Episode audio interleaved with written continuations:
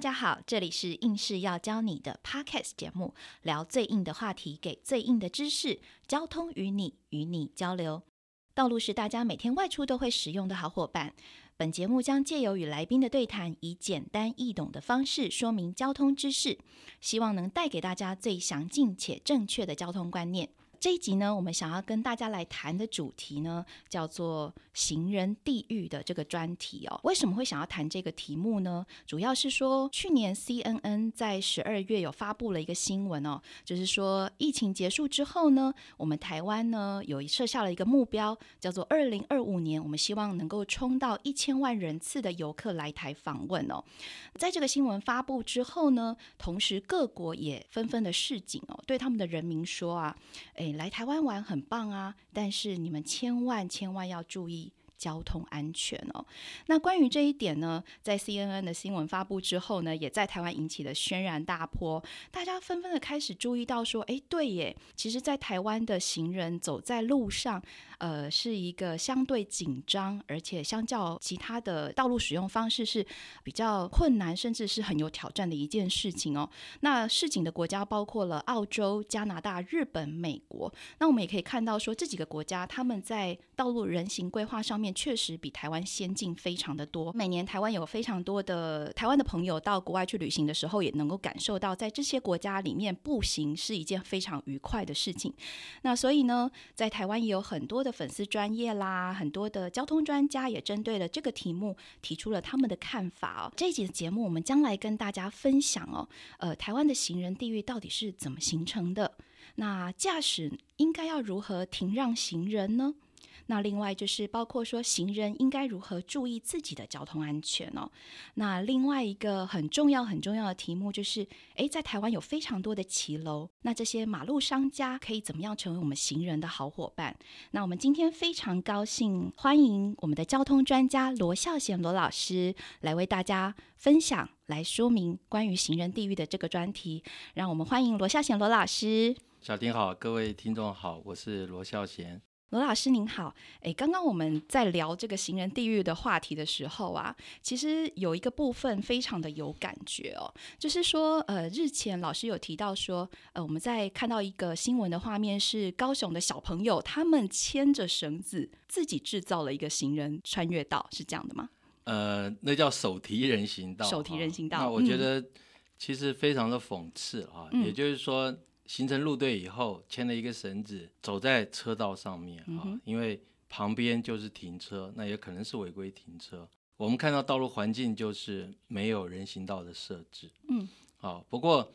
我也开玩笑说啦，就是说我看到了这个照片啊，我们至少老师有交对一件事，是，就是在没有人行道的时候，我们要面向来车，嗯，靠边走。是，好，那过去我们大概一直都是老师教的都是靠右走啊。是，那我们也看到很多行人的事故，其实都是被从后面追撞啊。嗯那这种情形，我们当然透过很多的这种管道去做宣嗯导，但是从过去这样子一路过来看，是成效有限的。嗯，好，不过就是我看到那照片之后，我想至少我们已经有一个开始啊。嗯，也就是我们开始知道说怎么样去保护自己。哈，老师也教了一些正确的东西。嗯，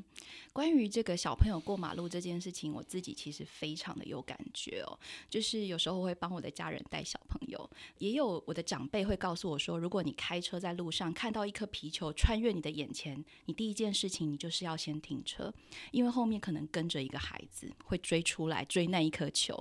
主要是说孩子他不太理解所谓的危险，或者是交通上面有什么样复杂的因素会影响到他们的生命安全。所以，当我们在教育孩子带他们过马路的时候，其实我通常都很紧张。我通常教育他们第一件事情就是说：你们注意哦，地上有一条白线，无论如何你都不要先跨越。那关于这一点，其实想起来也也有点心酸啦，因为我在疫情之后，就是国门大开之后，有很多国外的朋友回来台湾，那他们也带孩子回来的时候，他们也常常被这个马路的状况给吓到哦。那关于这一点，是不是呃，到底该怎么来改善呢？想请老师跟我们分享一下。对我们过去哈，在整个嗯的道路设计上面，基本上是比较车本位的，也就是说，我们道路大家只考虑车怎么走啊，不要让车塞车。是，然后甚至呢，还有一大堆的违规停车，因为我们在过去大家都比较少自己自备停车位，嗯，就停在路边了。是，那把路边当做自家停车场哈、那在这样的情形之下呢，行人其实他就没有空间可以走。嗯哼，好、那特别是我们现在看到，不管是这种社区，或者说我们现在都市里面在推这种大众运输，大众运输的车站它绝对不会在你家门口啊，嗯，你势必会去走路，不管捷运站或者是公车站啊、是，你势必要走路的。嗯哼，嗯那走路的环境其实是很糟糕的，因为我们没有人行道哈、没有人行道。那在这种情形之下，就会发生刚刚我想小新谈到这个问题哈、嗯就是小朋友他可能就会冲出来对，哈、然后一个是在路口啦，另外一个是我们今天看到是在路段哈、是，路口我们有行人穿越到线，有些地方是有的，有些地方是没有行人穿越到线。嗯，但是我们交通法规呢，其实有明确的规定的哈、嗯像譬如说有行人穿越到线的地方，今天无论你今天是警察的指挥、号志的指示，你看到行人你就要让行人通行哈、嗯哼，我们在台湾其实。我们发觉，其实车子是没有礼让行人的习惯的，嗯也就是说，可能行人还会怕车子，他还让车子。这是确实，好，那对这个呢，我们在国外大概就你到一些先进国家之后，你不习惯的。嗯，啊、我自己的经验呢，大概四十年前出国开会在德国，啊、我记得在法兰克福哈、然后我要过马路，其实路上没什么车，也没什么人哈、我看到一台车远远开过来，我要过马路，那个车子居然就停下来了，他坚持非要我先过不可、啊，那对第一次出国的人来讲，我就觉得其实是很大的震撼啊，是因为我们在台湾其实车是不让人的啊，这种同理心你要去让行人啊，因为毕竟走在路上时间是比在轮上时间多的哈没，错，然后我们都会走在路上哈，你今天都希望人家能够让你保障你的安全，那同样的。我们开着车子，我们骑着摩托车，我们就应该要去注意嗯，行人的一个安全。包括对我自己在教书，我都要告诉学生，就说我们在做设计的时候，一定要把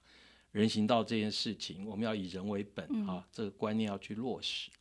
啊。但是其实还有一块啊，就是人心的这种转变、啊，就是我们的驾驶人啊，我们的这些开车的人、骑车的人，其实要有一些同理心。是，啊，也就是说，我们要设身处地啊，你去想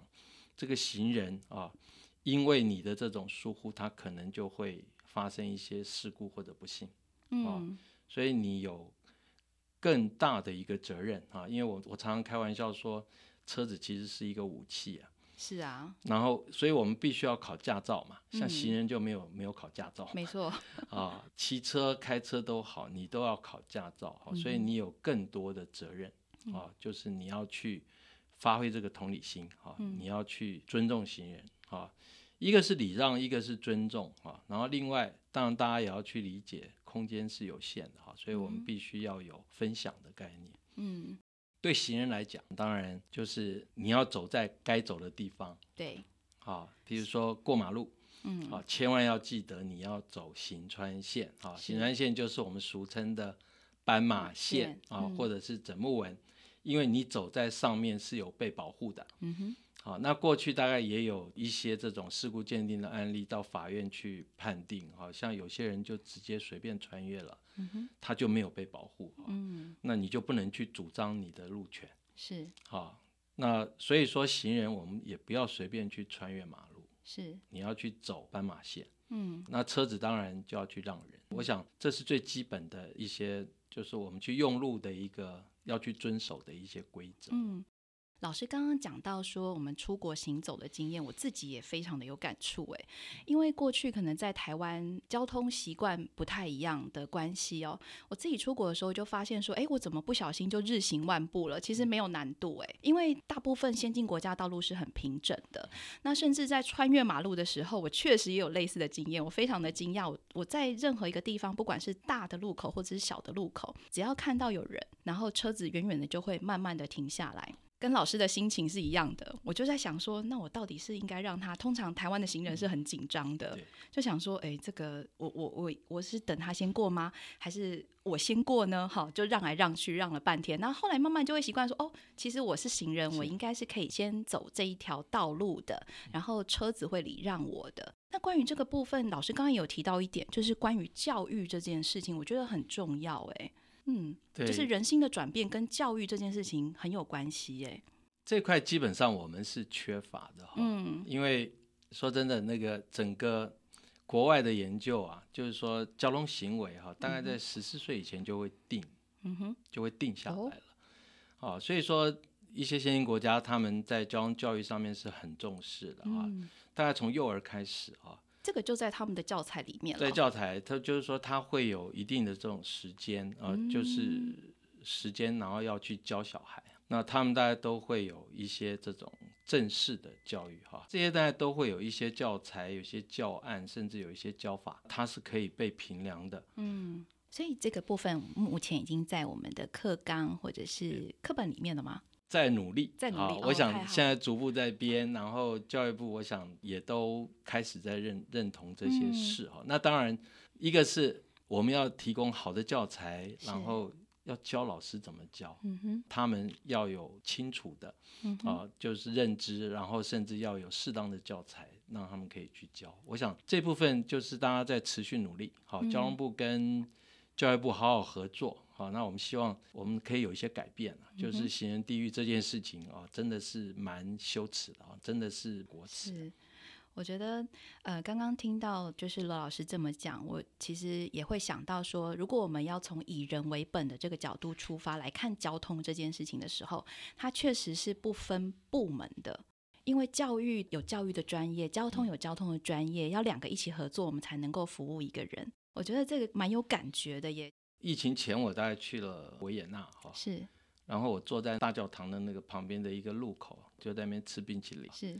然后我就看着很多人在过马路，然后那个车子呢，居然就排着没有号志的哈，嗯那哼，车子大家都要转出来，嗯，它转不出来，啊 但是你就你就看那些车绝对没有按人家喇叭，绝对没有去那边逼行人哈，嗯哼，然后行人反正还是觉得自己很大，就是很怡然自得的就是就这样在过马嗯路哈。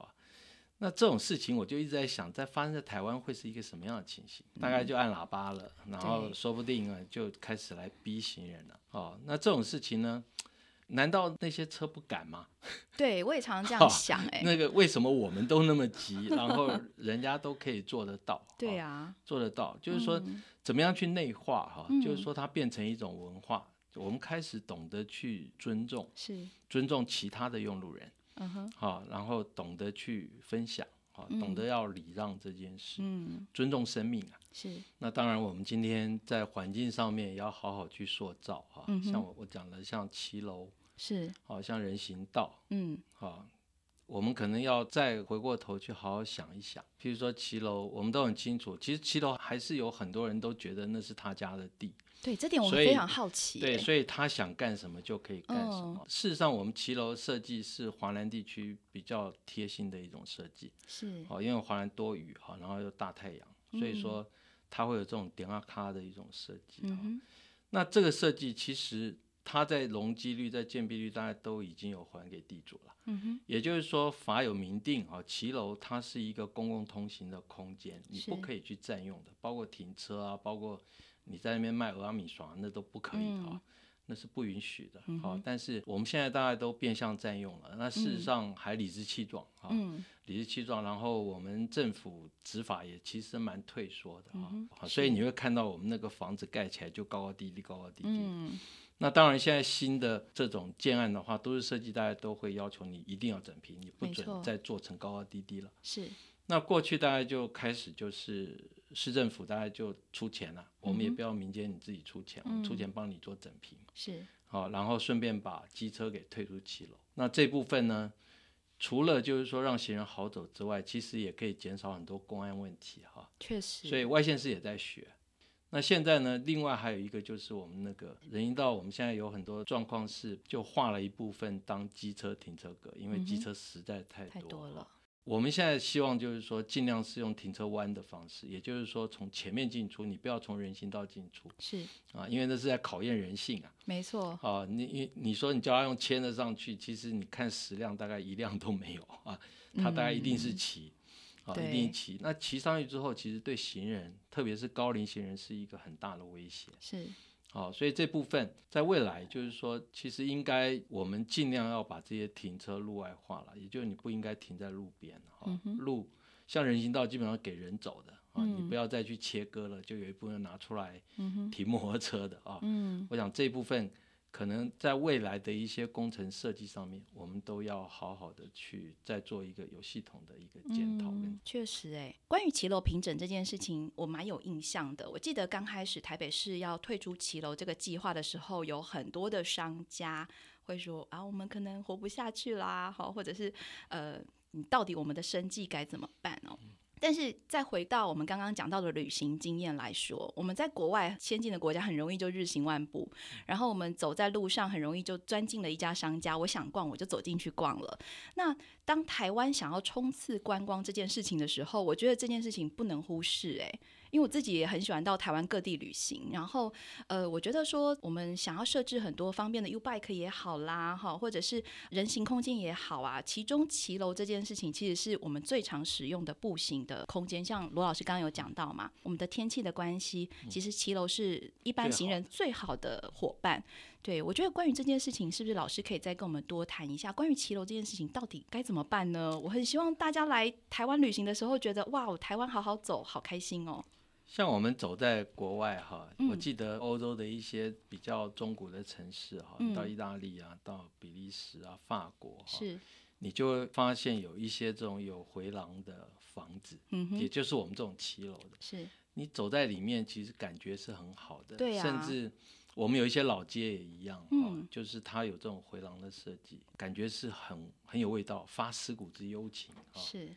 所以我讲骑楼其实是很贴心的设计。然后我们法也明定了，就是说它就是一个公共通行的空间。嗯哦哼，那当然，我们今天一讲到交通问题，很多人都觉得政府有一些责任啊、但是真正就是说，我们要让交通环境变好，那是大家要一起。就是你不要去，像有很多的设置是很好的，但是我们去滥用它了，嗯哼，我们去误用它了。是，哦，所以你就会造成一些问题。哦，像嗯我刚刚讲的、呃我们也看到很有趣啊、像在台北，后来就都市设计就不要做骑楼了，嗯哼，因为我不要那么多争议了嘛，嗯，我就把它变开放空间。那说真的，那个遮阳遮雨的那种美意不见了，贴嗯心不见了。是，所以我想，一个基本的观念还是有很重要。就我们看到国外哈、其实它属于公共空间的东西是大家是不会去占用的哈、但是在我们台湾呢，我发觉先占就先赢啊，只要啊公家就是我家，是，这是我看到最最多的状况啊。也就是说，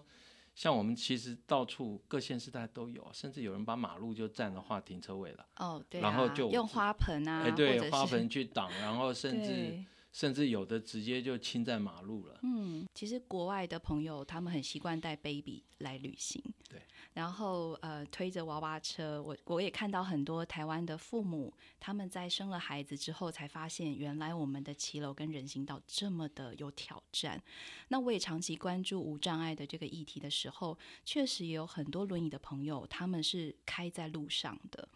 就是这些都是我们在整个人行空间啊，或者是骑楼平整计划，它没有办法被落实的时候会产生的风险。像我们现在看到很多老人家，他用那种代步车也是，是一样，其实代步车就真的有点像轮椅啊。对啊，那他走在路上出车祸的很多嗯，哦。那理论上这些代步车叫辅具，是它，不应该是交通工具。没错，也就是说，它应该是在人行道上面用是的，它不是在车道上面用。嗯，但是就是说，我们到底整个的一个环境怎么样去做一个整体的改变？我觉得嗯第一个先要心态要有改变啦，嗯就是说我们认为这件事是一件很严重的事，嗯，然后是我们急需要去改变的事，那才有机会。嗯，哦，特别是我们的，我觉得我们的民选首长，嗯哦，地方的这种县市长，就是说，如果他把这件事做好，我觉得那是积阴德的事情。没错，看我们的事故记录其实是很差的，是啊，里面很大一块是行人，嗯，很大一块是行人走路啊，那个才大众运输才会有可能嘛。没错，如果你都不愿意走路了，怎么可能会有大众运输啊？我一定是出门就摩托车骑上去，汽车开开出去了。嗯，我我不可能去做大众运输啊，因为走路的环境太不友善，所以这部分值得我们去努力啦。但是我们希望就是说，我们的这些民选的首长、县市的首长，他们带头来重视这件事情。嗯，哦，因为地方的这这种建设都是地方的首长嗯要去面对的啊、就是说他必须要有这个心，才有机会。我觉得人民的意识也很重要哎、对，因为我们是一个民主的国家，如果我们可以重视这件事情哦，现在有很多公共政策参与的平台哦，我们其实也可以发挥自己小小的力量去影响首长，包括说在民选的选举上面，我们可以去重视倡议这件事情，因为这都是我们的权利。那另外刚刚提到说，二零二五年我们希望冲一千1000万万人次的观光哦，其实我们这边有一个数据是，二零二五年台湾也会迈向超高龄的社会。所以今天我们关注的不是别人家的未来，其实是我们自己每一个人的未来。我们未来在呃道路使用上面的安全，有一天我们都是障碍的候选人。对，我们都有可能变得比较慢对，然后变得比较不容易去抵御这些危险。我比你先，嗯好， 我比你先， 我已经进入高龄。那我们要好好的保养一 下。是，好，谢谢罗老师这一集跟我们分享了很多关于他自身的经验，我相信很多的听众朋友也都意犹未尽。罗老师的故事实在是太精彩了，我们还有下一集哦，请大家敬请期待。